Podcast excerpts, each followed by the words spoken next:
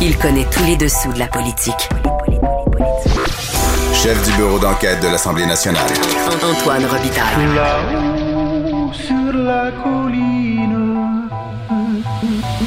Là-haut sur la colline. Cube Radio. Excellent vendredi à tous. Aujourd'hui à l'émission, le collègue Alain Laforêt de TVA présente le débat politique qu'a suscité l'échec d'Hydro-Québec dans le Maine, où un référendum vient de bloquer la construction d'une ligne à haute tension par laquelle Hydro livrerait du courant au Massachusetts.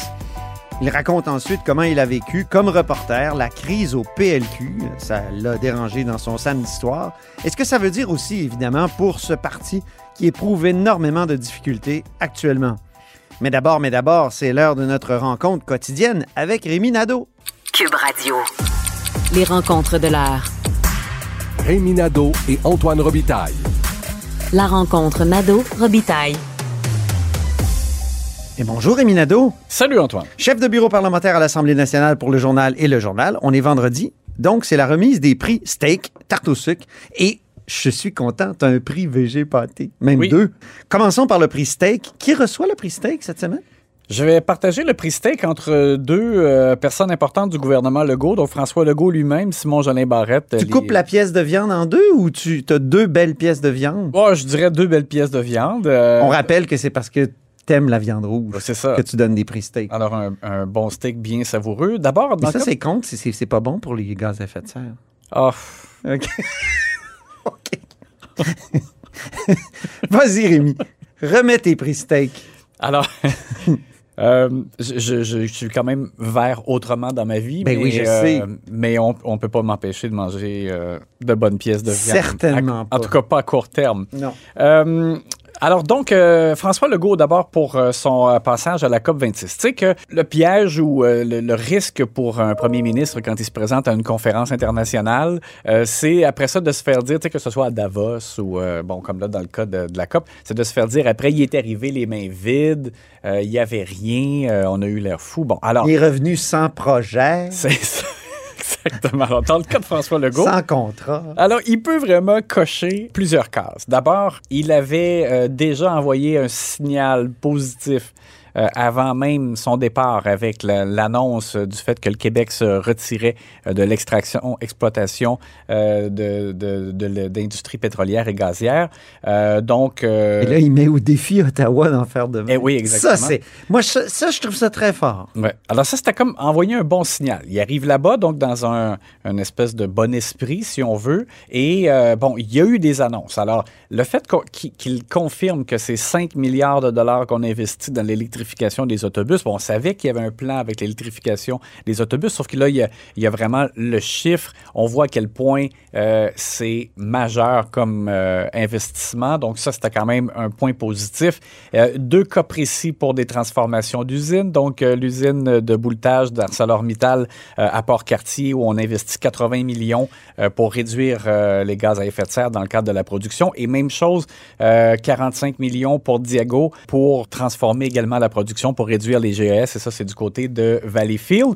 Et il y a aussi Al- Alcan, euh, ben, Rio Tinto Alcoa, euh, qui euh, confirme qu'on passe à l'étape comme davantage de commercialisation, de test de commercialisation pour le, fameux procédé ELYSIS euh, de, de production d'aluminium, là aussi, encore une fois, moins polluant. Alors, il y avait de bons éléments, Ouais. il y avait des, des- des projets précis à annoncer. Un voyage bien préparé, au fond. Oui, et il peut revenir avec dans sa valise des, des chiffres précis de réduction euh, de tonnes de gaz à effet de serre qui vont se produire au Québec. Mais il est toujours obligé de répondre sur le Le troisième. sacré troisième lien. Alors, c'est ça.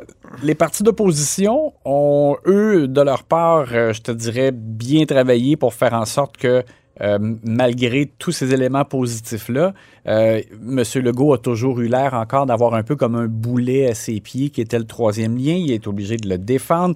Il a utilisé les mêmes propos, dans le fond, que Benoît Charette en disant euh, le projet, on va le faire, même si euh, il y a des recommandations du BAP, ça va permettre d'améliorer le projet, mais on va pas s'empêcher de faire le projet. Alors, il y a cette demi-teinte-là pour François Legault, mais dans l'ensemble, un bon voyage et qui s'est terminé par une surprise, euh, c'est-à-dire une rencontre avec le prince Charles.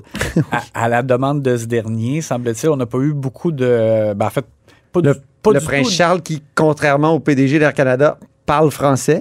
Incroyable.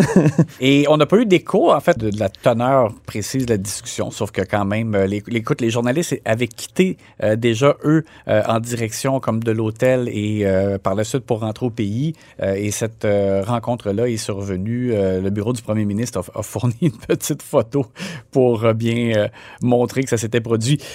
L'autre élément, donc, Simon Jolin Barrette, rapidement, c'est que il a présenté en début de semaine des amendements importants au euh, projet de loi Ministre de la Justice. hein? oui, qui crée le tribunal spécial euh, en matière de violence sexuelle et violence conjugale.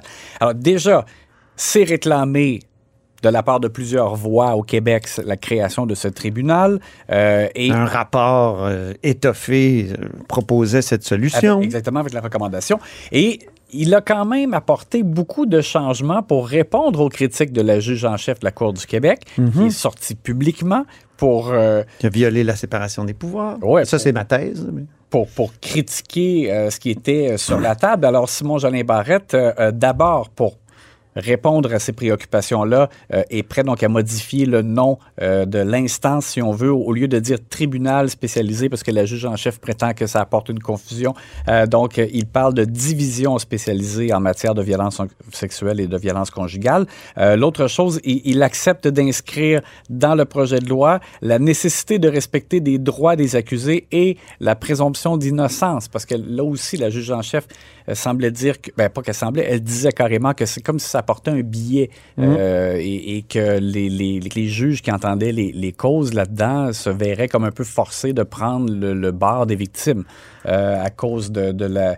euh, de la spécialisation du tribunal. Alors bref, euh, également, euh, il a assuré donc qu'il y aurait ce qu'on appelle euh, des, des poursuites verticales, c'est-à-dire que c'est le même procureur qui accompagne la victime du début à la fin du processus. Donc, des, des- vraiment des, des changements importants qui ont été apportés. Par contre, là où il ne recule pas par rapport aux préoccupations de la juge en chef, c'est qu'elle veut qu'on lève l'obligation de formation des juges euh, parce qu'elle prétend que c'est comme si l'État s'immisce dans le, dans le judiciaire à ce moment-là. Mais euh, ça, il ne l'a pas levé. En plus, il y aura un projet de loi. Elle voulait pas que les législateurs légifèrent. Ben, et- Elle voulait tout faire euh, dans sa division à elle. Qui est... Voilà. Alors là, ce qui est particulier, c'est que malgré ces bons éléments-là, moi je pense qu'en plus, Simon Jolin Barrette, euh, ben, il, il devait, là, mais il n'est pas tombé dans le piège de, de répondre euh, publiquement aux critiques de la juge en chef et que ça devienne une guerre médiatique ou sur la place publique. Ça, ça aurait été vraiment mauvais.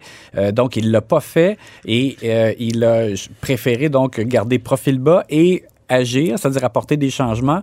Mais là, maintenant, ce qui est particulier, c'est qu'on on attend, dans le fond, euh, un signal de la juge en chef. Est-ce qu'elle trouve que, donc, maintenant, les principaux irritants sont levés et euh, que ça fait son affaire? En même temps, j'imagine que... Elle devrait pas. Ben, elle devrait ça. pas s'exprimer. non, euh, c'est ça, exactement. C'est parce que le problème, c'est que elle est sortie de sa réserve pour le Et- critiquer, mais là, en même temps, on n'attend pas nécessairement de la juge en chef de la Cour du Québec Ben qu'elle euh, avalise. Moi, c'est les Le oppositions qui me surprennent ici. Là. Ben, Véronique Yvon qui disait ça pressait, ça pressait, ça pressait. Là, euh, Simon Jean Barrette met de l'eau dans son vin. Pourquoi il n'y a pas appui euh, automatique des, des- des oppositions? Ben, Je m'interroge. Au contraire, les trois partis d'opposition sont sortis euh, hier pour euh, comme manifester leur inquiétude et un peu dire euh, ça sert à rien qu'on adopte s'il y a un risque que la juge en chef euh, poursuit, conteste euh, légalement. Mais bon, est-ce que, que la juge en chef va envoyer un signal quelconque? Est-ce qu'on pourrait appeler un appel de phare pour dire OK, ça va? C'est particulier. Donc, pour l'instant, moi, j'ai vérifié avec le bureau de Simon Jeanin Barrette et ils ont eu aucun signal pour l'instant. Après les protéines, un peu de glucides. T'es- Ta tarte au sucre ou ta tarte au sucre de la semaine, quelle est-elle? Petite tarte au sucre pour euh, le ministre des Forêts, Pierre Dufour. C'est pas que tu le traites de tarte, là. Faut Non, ça, non. faut spécifier. Hein? Oui, Chaque on- semaine, il faut rappeler parce que On le dit à chaque fois. C'est comme, peut- si, c'est comme si on, s'assoyait et qu'on prenait une tarte au sucre ensemble, un petit moment sucré. c'est ça. Euh, donc, on sait qu'il y a une, une stratégie pour la conservation des caribous qui est attendue au Québec et qui, qui sera importante. Euh, c'est constamment reporté. Au printemps dernier, ils avaient dit d'ici la fin 2021, mais là, là, on, on a appris que ça, n'arrivera pas d'ici la fin 2021. Ça va être repoussé. Par contre, euh, Pierre Dufour disait dans le corridor, il y a, il y a autre chose qui s'en vient. Radio-Canada a parlé euh, d'une euh, d'une commission indépendante qui serait créée pour, charge, pour étudier des scénarios identifiés par le gouvernement. Mais ce qui m'a fait rire, c'est que dans le corridor, notre collègue Vincent Larin a demandé à Pierre Dufour, bon ben d'accord, alors ce sera quand que vous aurez euh, ces nouvelles annonces à faire? Et euh, candidement, il s'est retourné vers son attaché de presse et il a dit, c'est le cabinet qui décide.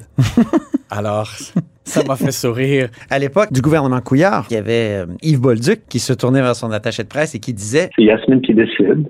Quel souvenir. Puis Yasmine est maintenant parmi nous. Oui, elle Yasmine. Abdel Fadel qui commande tous les matins à l'émission de Philippe Vincent Foisy. Deuxième euh, tarte au sucre, tu me permets de la donner? Bien sûr, bien sûr. Alors, c'est Sonia Lebel euh, qui répondait à une question jeudi, puis qui a fait un, un beau petit lapsus. On va l'écouter. Madame la présidente du Conseil du Trésor. Merci, Monsieur le Président. Ça va me permettre de compléter, euh, de, compléter, de compléter les propos de mon collègue qui est responsable de la langue française. Alors, on a allégé l'atmosphère ce matin, ça va faire du bien. C'est vrai que l'atmosphère est un peu lourde euh, cette semaine avec euh, la crise autour du PDG d'Air Canada, mais aussi la profonde crise dans laquelle est plongé le Parti libéral du Québec. Exactement. Et dans le cas de Sonia Lebel, ce qui est drôle, c'est qu'elle a travaillé, elle, davantage à déjouer des complots dans son ancienne carrière. oui, c'est vrai.